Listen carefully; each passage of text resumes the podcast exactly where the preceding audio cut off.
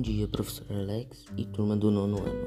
Hoje iremos apresentar o trabalho A Religião é o Islamismo. Esse trabalho foi feito por Caio, João Francisco, Luiz Otávio e Rodrigo. O trabalho tem o intuito de contar curiosidades e fatos da religião.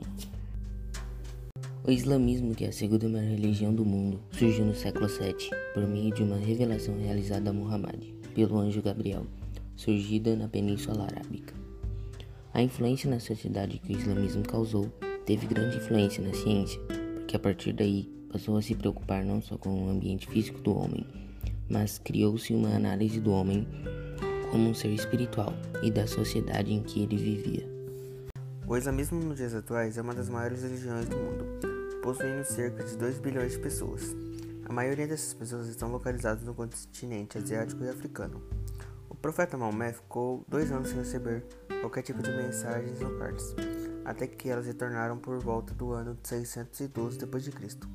Essas cartas foram transcritas ao livro do islamismo, chamado Alcorão, o livro sagrado do Islã. Os muçulmanos acreditam nos profetas enviados por Alá para trazerem as mensagens. Alguns dos profetas em que eles acreditam são Adão, Noé, Abraão, Moisés, Jesus e o próprio Maomé. Hoje no mundo, há cerca de 1,6 bilhões de pessoas que se designam muçulmanas. Além de que, em mais de 40 países, a religião mais forte é a religião do Islã.